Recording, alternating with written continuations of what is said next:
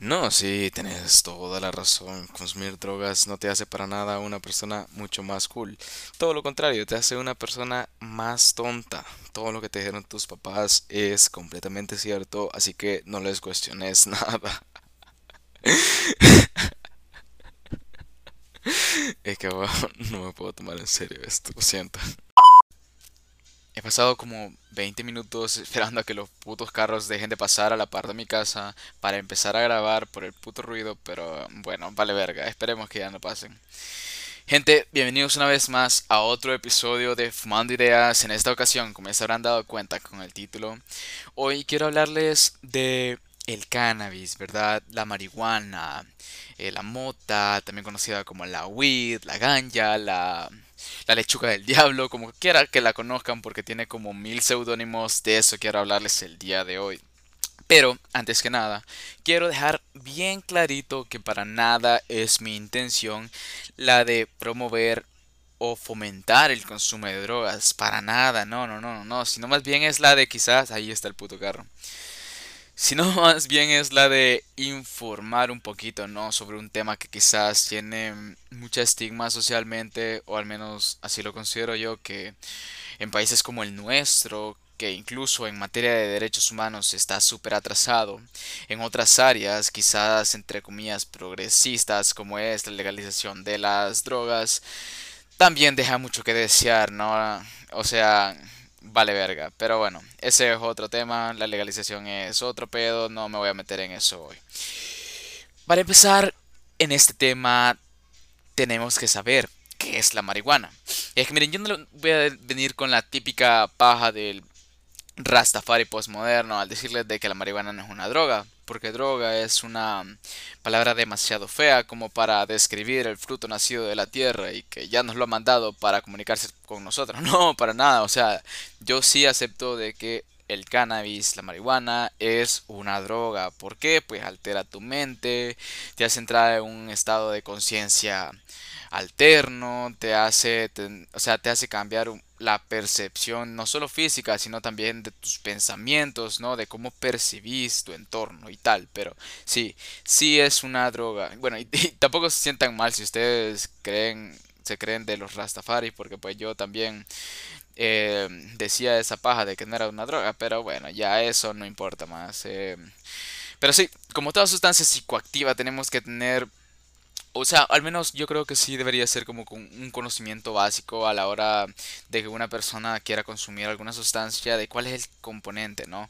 Y en el caso de la marihuana, el componente psicoactivo es el THC, es decir, el tetrahidrocannabinol, que este se encuentra en la resina que producen las hojas y los brotes de la planta hembra del cannabis, en los cogollos, vaya. Y sí, pero yo considero de que en el caso de la marihuana, o sea, sí es cierto de que el componente psicoactivo es el THC, pero creo que son dos los componentes principales del cannabis. por un lado está el THC, que como ya dije es el componente psicoactivo de esta sustancia, y también está el CBD, que es el componente no psicoactivo de la sustancia. El CBD es el cannabinol, ¿verdad? Y yo creo que hay que tener bien presente em, la diferencia entre estos dos componentes, puesto que según los porcentajes de cada uno de estos en los cogollos que una persona consuma, así van a ser los efectos que va a tener, así va a ser la reacción que puede provocar en el cuerpo de esta persona, o incluso en la mente, vaya. O sea, por ejemplo, el CBD bloquea la ansiedad provocada por el THC. Eh, y es que el cannabinol realmente modifica los efectos del THC de cierta manera.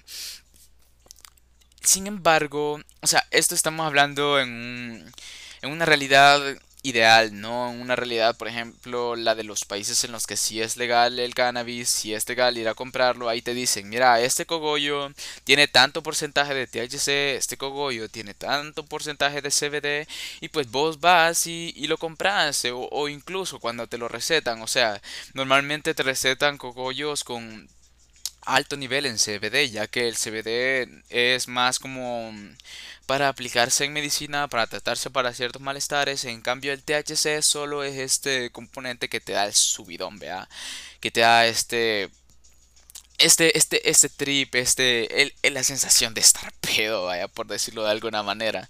Eh, o sea, por eso los cogollos con alto nivel de THC se ocupan más que todo en países, perdón, en, en que en situaciones en las que se quiere consumir de manera recreativa, ¿no? Pero, volvemos a que vivimos aquí en Latinoamérica y ni pedo, tenemos que adaptarnos a esta realidad. Por lo que la mayoría de consumidores en estos países no son conscientes de la cantidad de THC y CBD en el cannabis que consumen. Por lo tanto, las experiencias de persona a persona pueden variar en gran manera.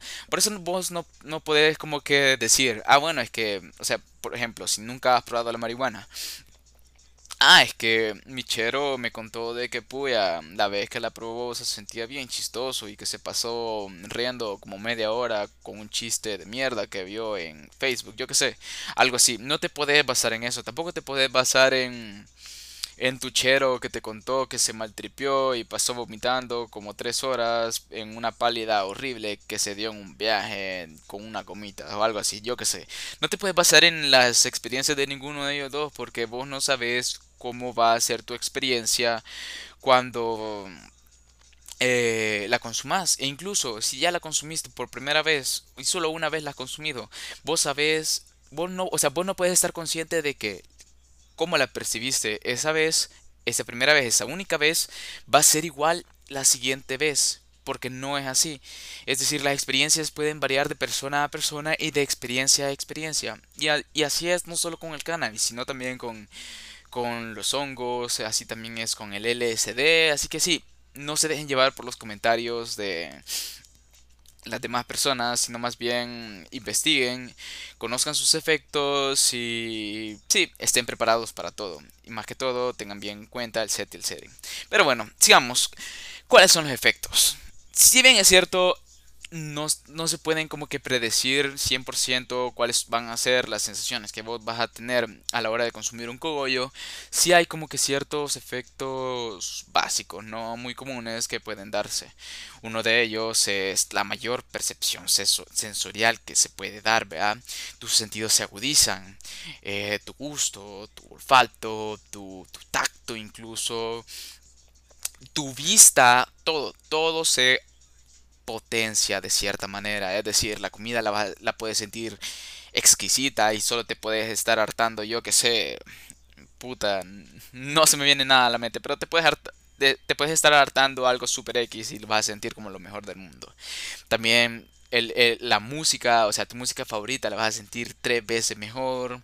Eh, yo que sé, el tacto, el, sexo, el sexo también lo sentís mucho mejor. Por eso la Mara mm, normalmente le gusta como que pisar cuando está high, por eso mismo, porque lo siente mil veces mejor. O sea, todos tus sentidos, o sea, los colores los puedes ver más brillantes y tal. O sea, eso es uno de los efectos más comunes, no una mayor percepción sensorial.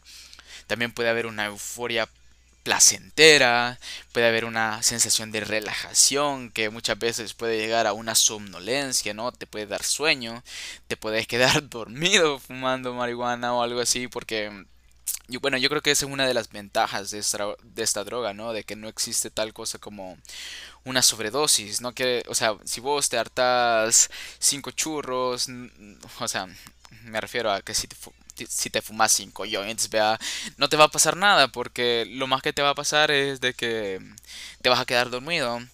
Ah, bueno, si vos sabes controlar los efectos de la marihuana, vea, si sos demasiado inexperto, puede que no controles sus efectos y que te dé una pálida o algo parecido, pero eso es, eso es otro pedo.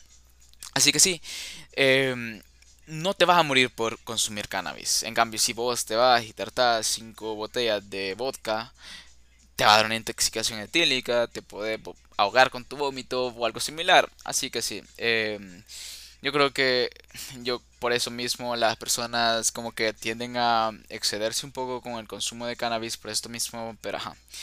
Otro de los efectos también muy comunes es la risa. Es como un puto, o sea, la, la marihuana muchas veces es como un puto gas de la risa. Vos te... Vergón, te dicen algo chistoso y cuando estás sobrio y vergón, ajá, te reís, pero una persona que está bajo los efectos de la marihuana muchas veces le pueden decir algo que normalmente no se reiría, pero que en ese estado se rió y se rió y se siguió riendo así como por 20 minutos, pues eso, eso es otro de los efectos que sí es muy común en las personas. Eh, otro efecto quizás es el aumento del apetito. Eh, y esto también yo creo que va ligado al hecho de la percepción aumentada del sentido del gusto, ¿no? Porque si lo sentís súper rico algo, te dan más ganas de seguir comiéndolo y te comes otra cosa y te comes algo más, yo qué sé, te comes un chingo de cosas más y, y, y, sentís que nunca te llena nada. O sea, vos te puedes hartar unas, unos tres combos en el McDonald's, te puedes hartar una pizza entera de Little Caesars y estar suave y más tarde comer algo más. Eso pasa. Otro de los efectos, porque miren, e, estos efectos que les he dicho no se escuchan tan mal, tal vez em, es bastante como que, o sea, esta, las personas tienden a disfrutar, ¿no? Estos efectos, pero como no todo es color de rosa y muchas veces las cosas pueden irse a la verga, em, hay otros efectos que quizás no son tan placenteros como los que les acabo de decir.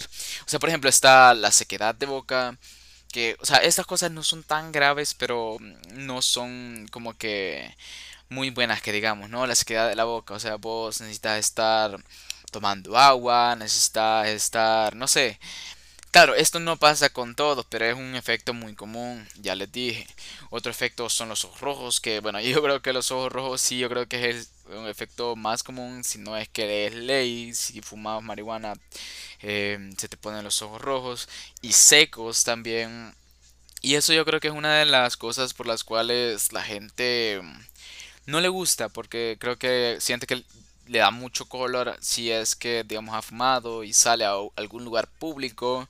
Esto le puede como que incomodar de cierta manera porque va a decir puta la Mara está viendo que, que mm, ando bien pedo ando bien high o algo parecido y sí no le gusta. Y yo creo que a nadie o sea para qué te gustaría que tus ojos se pongan pinches rojos me entendés así que sí eh, otro efecto pueden ser alucinaciones. Claro que bueno, yo creo que esto lo escuché una vez y creo que sí tiene sentido de que la marihuana sí es considerada un, una droga psicodélica, ¿no? Pero en altas dosis. Es decir, si vos consumís altas dosis de marihuana puedes tener ciertas alucinaciones. Claro, no son comparables con las alucinaciones del LSD como las del DMT o las de los hongos alucinógenos, pero si puedes, si es posible puedes tener alucinaciones.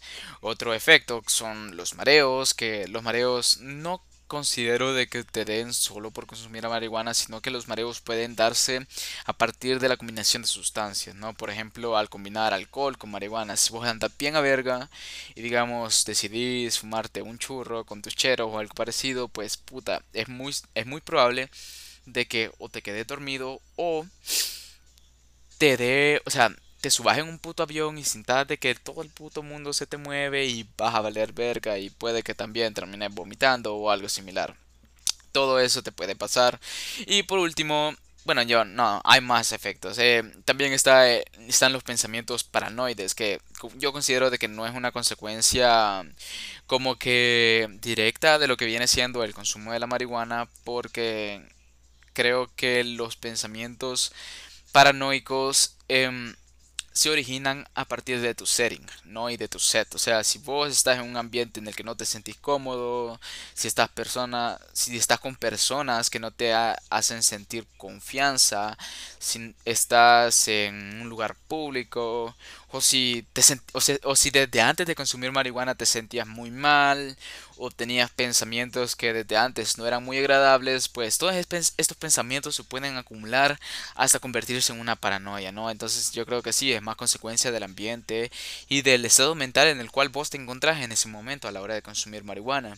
Y es que, por ejemplo, o volviendo al ejemplo de los ojos rojos, muchas personas eh, van a un lugar público, high, con los ojos rojos y sienten que toda la persona se les queda viendo, pues ahí empieza la paranoia también, porque sentís que, yo qué sé, mm, eh, te van a poner el dedo, te van a juzgar feo o lo que sea, pero sí, eh, no, no, no te estás equivocando, la gente está viendo que andas bien pedo y te está juzgando, pero que te valga verga, pues, porque es tu puta vida y vos sabes que no andas haciendo nada malo. pero bueno, otro otro quizás efecto que no es para nada bueno es el deterioro de la memoria a corto plazo, ¿no? Y el deterioro de, y el deterioro de la, de la atención también a corto plazo. Y es que una persona que consume marihuana, digamos que hoy, que es que jueves ya, no, perdón, no, si jueves, si digamos una persona hoy consume marihuana, al día siguiente va a tener una resaca pero no es una resaca como la del alcohol, que vos sentís que se te está muriendo, yo que sé, la vida o lo que sea que se te esté muriendo. No, sino más bien es como una resaca en la que vos sentís como que algo, no sé, como que si hubieras corrido bastante, pero que a la vez estuvieras descansado. No sé, no sé, no sé cómo, no, no sé cómo explicarles. Pero, sí, eh, muchas veces cuando una persona acaba de consumir marihuana su memoria o su capacidad de retener información se ve afectada de cierta manera. Claro, no hay que como que mm, ser demasiado mm, extremistas con este efecto ya que este esta reacción de nuestro cerebro desaparece después de unos cuantos días. Eh, no es como que vas a fumar marihuana una vez y ya no vas a poder aprenderte ni mierda el resto de tu puta vida. No, o sea, vos esperás un tiempo y ya todo al suave. O sea, por eso gran, grande, o sea, personas que probablemente sean unos putos genios o personas que yo que sé tienen un, intelecto superior, pues pueden consumir marihuana y eso no quiere decir de que va a afectar de gran manera en su desempeño intelectual, por ejemplo. Así que sí, eh, no se crean tan superiores si no fuman marihuana o no se crean de que la marihuana les hace tontos o el consumir droga les hace tontos. ¿Por qué no? Así que, ajá. Yo creo que esos son más que todo los efectos más comunes y hay que también, bueno, hay que saber que hay maneras de consumir marihuana. Y no estoy hablando de si vas a consumirla en bong, no sé si la vas a consumir en pipa, en joint, en, en lo que sea que lo vayas a consumir en vape, lo que sea. No, no estoy hablando de eso, sino en las dos grandes ramas, ¿no? Mediante la combustión de los cogollos, es decir, fumándola o comiéndola. Y no estoy diciendo de que se vayan a hartar, eh, no, no, o sea, no les estoy diciendo que vayan a, a comprarle a su dealer un 5 de weed y se la vayan a hartar así nomás, no, sino más bien en los edibles, no los que se conocen, vea, como la, la mantequilla, por ejemplo, canábica o ciertas recetas que se pueden dar mediante o con el cannabis de ingrediente, vaya. Porque sí, eh, el cannabis se tiene que diluir en lípidos para que puedan surtir efecto el THC. Así que,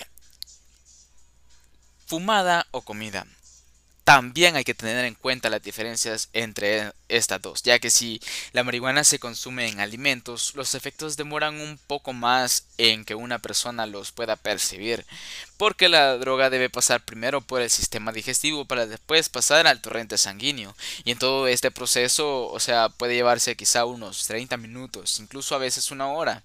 Entonces, si por ejemplo vos te comes un brownie, te va a terminar pegando ese brownie a los 40 minutos, por ejemplo. Entonces los efectos pueden ser mucho más lentos. Y es posible que por esto mismo las personas consuman inadvertidamente más THC del que tenían intención de consumir. Y yo creo que esta es una anécdota que se repite demasiado, de que una persona se comió un brownie. Y como vio que no le pegaba, se hartó el otro y al final los dos putos brownies le pegaron a la misma vez y terminó en un trip interminable obviamente no interminable, pero se perdieron en su puta mente y algo les habrá pasado, ¿no? O sea, cada quien tiene su anécdota sobre este tema y yo creo que muchos se pueden sentir identificados al respecto. Pero por eso es lo que eso es lo que tratamos de evitar con este tipo de episodios, ¿no? De que la gente sepa qué pedos, de que tenga paciencia, de que si vos te hartas una mierda que tiene weed, pues que esperes y veas qué pedos. Y si ya te pegó y sentís que querés más, pues te das otro brownie y ya está. Pero siempre responsablemente, ¿verdad? Al menos así intenten ser. Y si bien eh, todos estos efectos pueden como que ser una gran euforia en su momento, también hay una gran duda de que, que tanto como que están esos componentes en nuestro cuerpo después de haber consumido marihuana. Y es que mm, si bien cantidades detectables de THC pueden permanecer en el organismo durante días o incluso semanas después del consumo, los efectos visibles de fumar marihuana por lo general duran entre una y tres horas, al menos fumado, y al consumirlo en alimentos pueden durar un par de horas más que cuando se consume a, a través de la combustión de los cogollos, como ya dije, ¿verdad?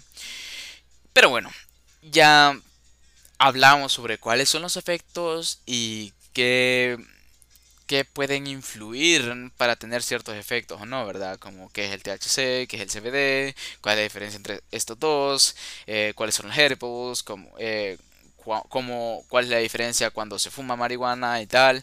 Así que sí, pero eso es quizá ya un conocimiento un poquito más a profundidad y que aún así las personas deberían quizá aunque sea por curiosidad tener en cuenta eso y es el cómo se producen estos efectos, ¿no? ¿Qué pasa dentro de nuestra cabeza? ¿Qué pasa en nuestro cuerpo para que nos sintamos bien pedo a la hora de fumar marihuana? Es que miren, nosotros tenemos una red de comunicaciones neurales que utilizan neurotransmisores cannabinoides. O sea, ya de por sí como que nuestro cerebro estuviera diseñado pues para ponernos bien high. Y esta red se llama sistema endocannabinoide. Entonces los cannabinoides de la marihuana actúan como neurotransmisores. Envían mensajes químicos entre neuronas a través de todo el sistema nervioso, afectando las regiones del cerebro que influyen en el placer, la memoria, el pensamiento, la concentración el movimiento, la coordinación y la percepción del tiempo y el espacio. Entonces, el THC puede adherirse a moléculas llamadas receptores cannabinoides, como ya dije que ya nosotros tenemos en nuestro puto cerebro naturalmente, en las neuronas de estas regiones del cerebro y activarlas, lo que altera varias funciones mentales y físicas y causa los efectos que ya les había dicho anteriormente. Entonces todo este que pasa pues en nuestro puto cerebro cuando nosotros queremos fumar weed. Y entonces, por ejemplo, yo encontré este, esta situación, ¿no? De que el THC puede alterar el funcionamiento del hipocampo y la corteza orbitofrontal. Eso se los estoy leyendo porque niña verga me iba a aprender esos nombres. Que son regiones del cerebro que permiten que una persona cree recuerdos nuevos y cambie su foco de atención. Por lo tanto, Em, como ya les dije, el consumo de marihuana disminuye la capacidad de pensar e interfiere con la capacidad de una persona para aprender y realizar tareas complicadas. Eso quiere decir de que la marihuana te pendeja. No.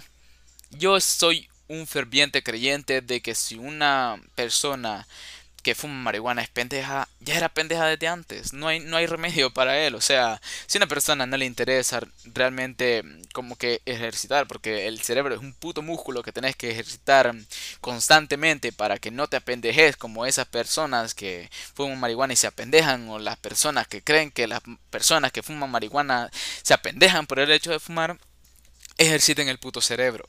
Lean, lean, lean. Ejercicios de cualquier cosa, hagan ejercicios mentales, lo que sea. Pero tengan bien ejercitado ese músculo porque es bien importante. Entonces sí, como ya les dije, la capacidad de pensar em, se disminuye un poquito. Pero como es conocido, solo es a corto plazo. Después esto Em, vuelve a la normalidad con el paso de los días. Y ese es el motivo por el cual quien ha consumido marihuana podría no estar en condiciones de conducir en forma segura. Es decir, no solo es si no toma, no maneje si se pone pedo, tampoco maneje. O al menos eso, o al menos esa es como que la forma ideal de consumir marihuana. Es la forma responsable, porque aquí estamos enseñando que las personas sean responsables y que no anden con pendejadas como otras personas, como, como, ni siquiera voy a decir nada, porque bueno. Pero bueno, ajá. El, el caso es que el THC, que actúa por medio de los receptores cannabinoides, también activa el sistema de recompensa del cerebro, que gobierna la respuesta a comportamientos placenteros saludables, como el sexo y la comida. Como ya les había dicho, que se siente como, yo que sé, el puto cielo hacer estas dos cosas. O sea, si de por sí comer y, y tener sexo es chingón, ¿no? Se siente bastante bien.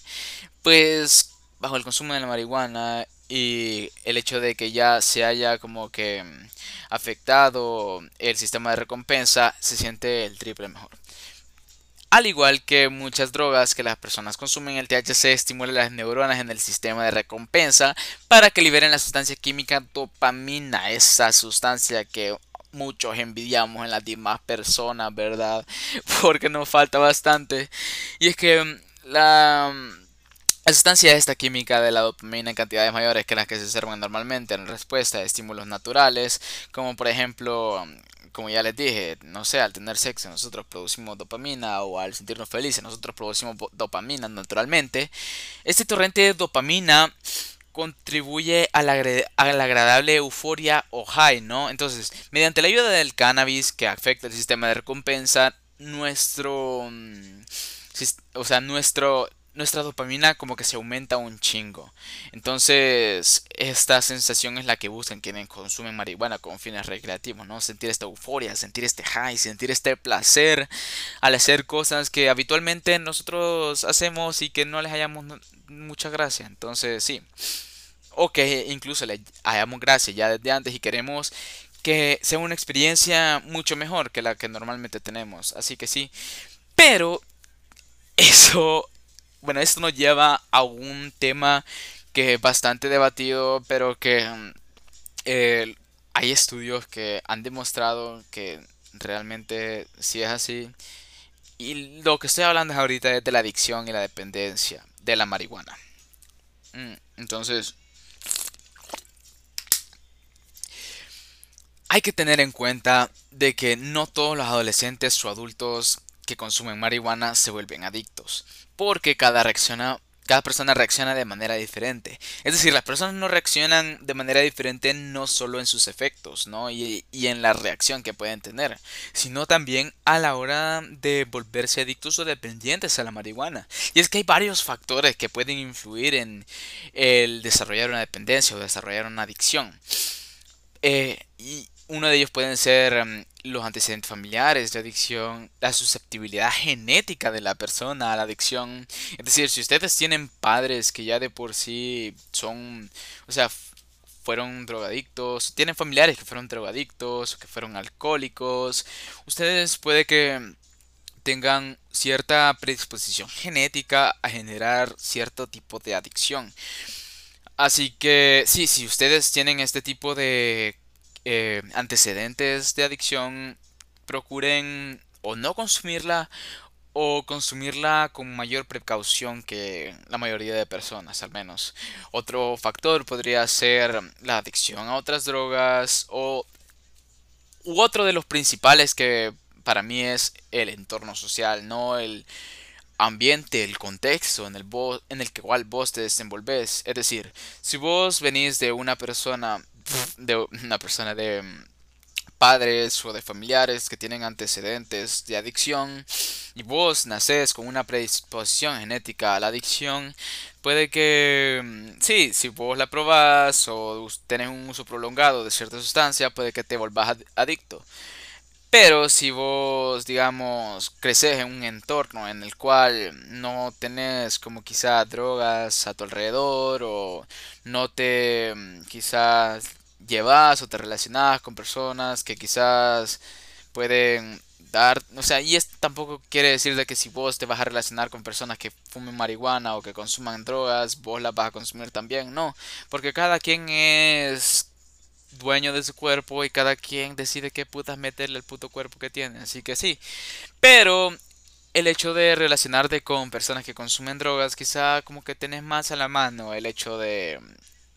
O, más, o, tenés más facilidad, ¿no? El, el consumir esas drogas. Así que sí, esos son ciertos factores que pueden contribuir al, al, al, al, al desarrollo de la adicción.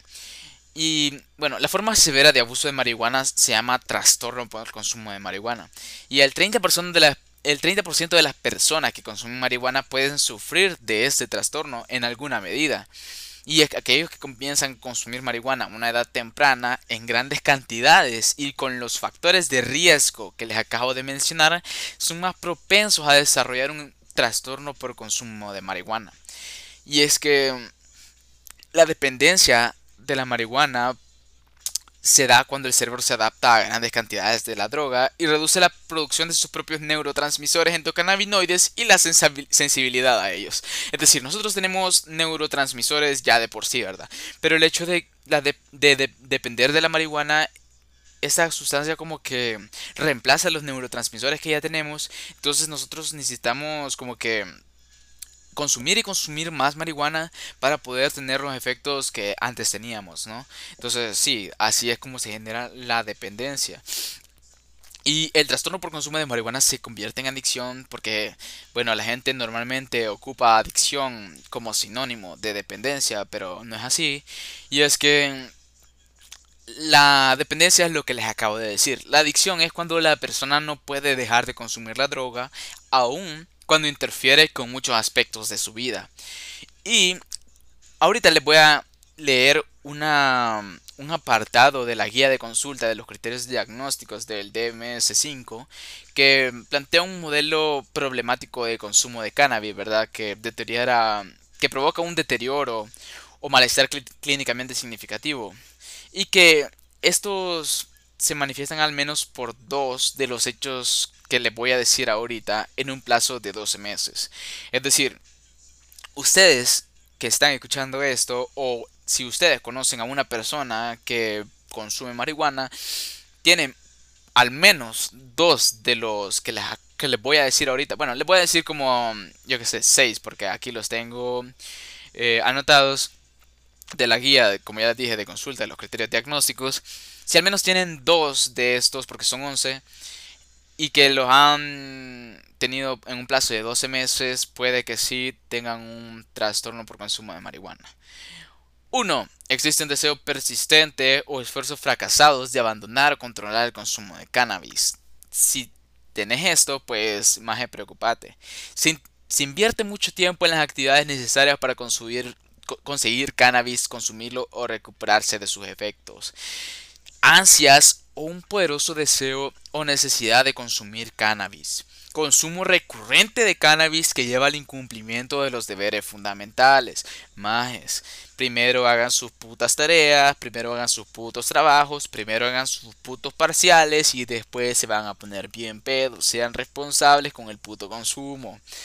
La tolerancia. La tolerancia se puede como que definir por signos como la necesidad de cantidades cada vez mayores de cannabis para conseguir, conseguir la intoxicación o el efecto que deseábamos, ¿no? O sea, si antes nos, yo qué sé, sentíamos pedo, nos sentíamos bien con un joint, con medio joint, por ejemplo, eh, ya una persona dependiente necesitaría, yo qué sé, unos 5 joints para conseguir lo que antes sentía con solo uno, por ejemplo.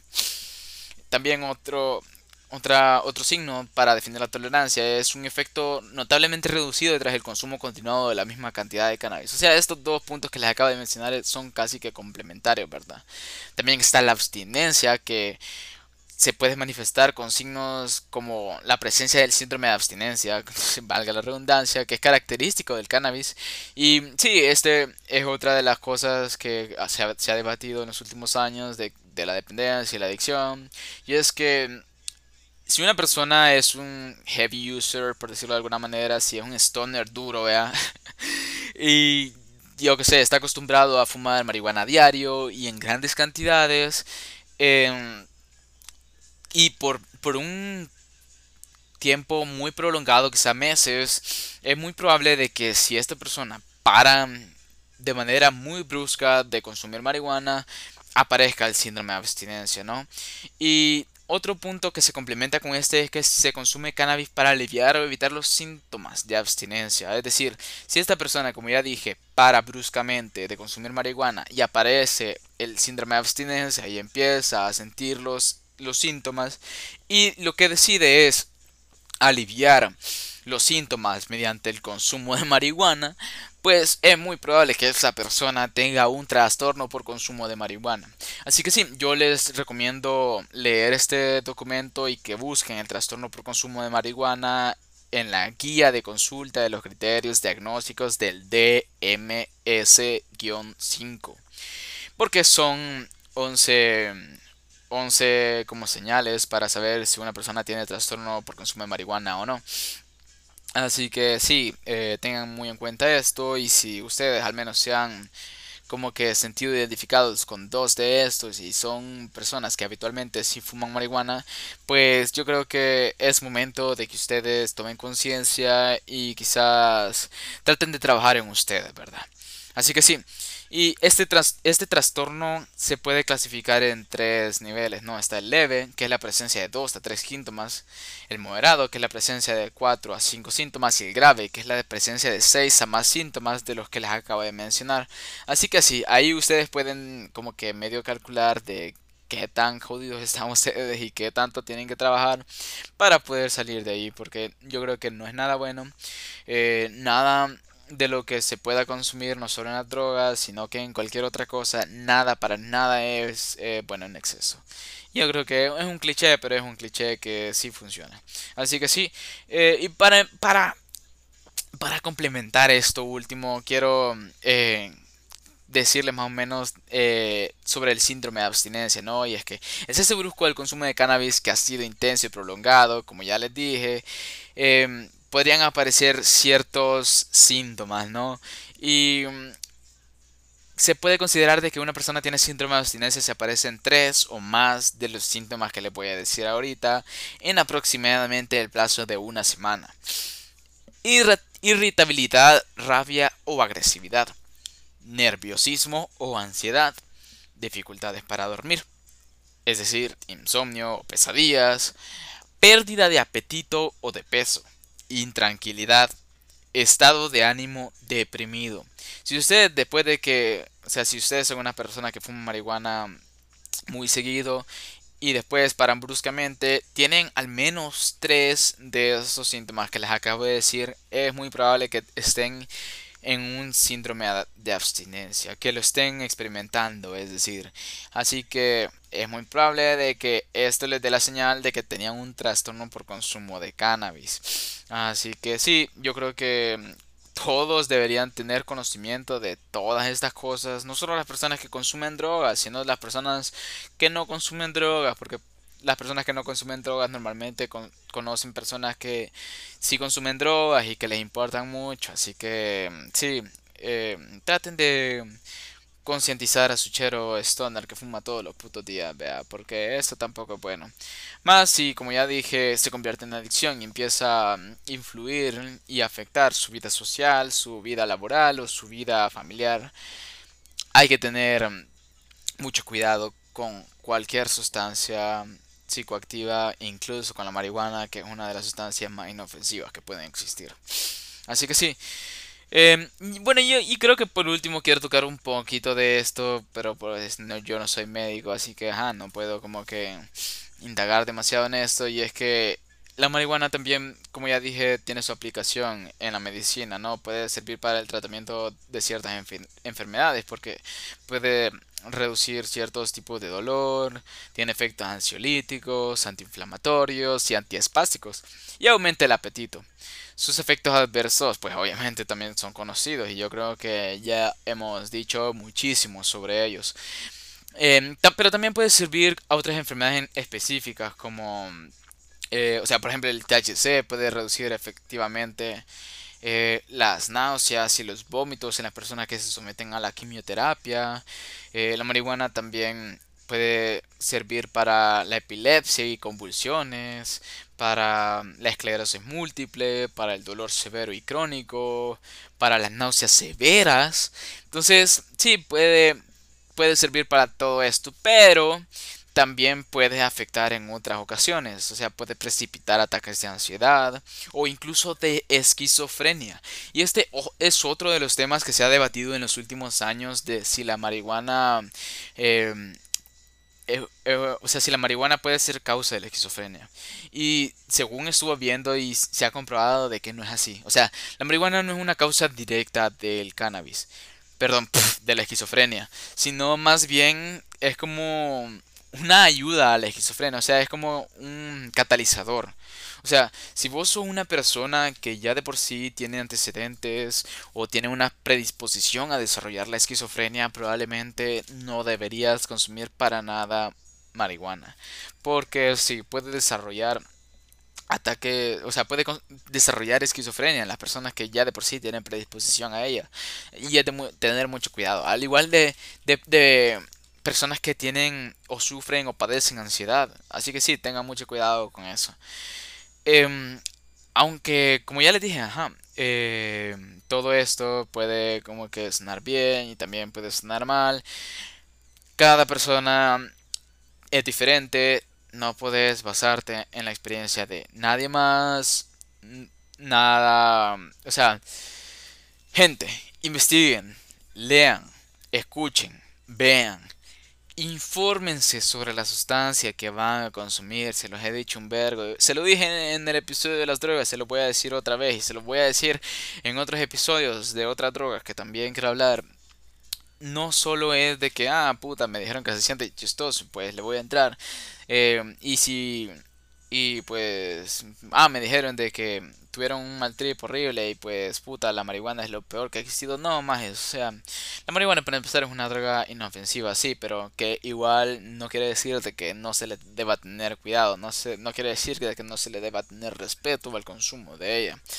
Así que bueno, yo creo que eso ha sido todo por el episodio de hoy. Espero que les haya gustado, espero que hayan aprendido algo, espero que no se hayan aburrido porque realmente este episodio duró más de lo que creí que iba a durar, pero realmente la marihuana creo que por el hecho de que la legalización es o sea, si es legal en unos países, ha traído conversación a otros países como el nuestro y el hecho también de que sea legal es más eh, probable de que haya más información al respecto porque se hacen más estudios sobre esto. Así que sí.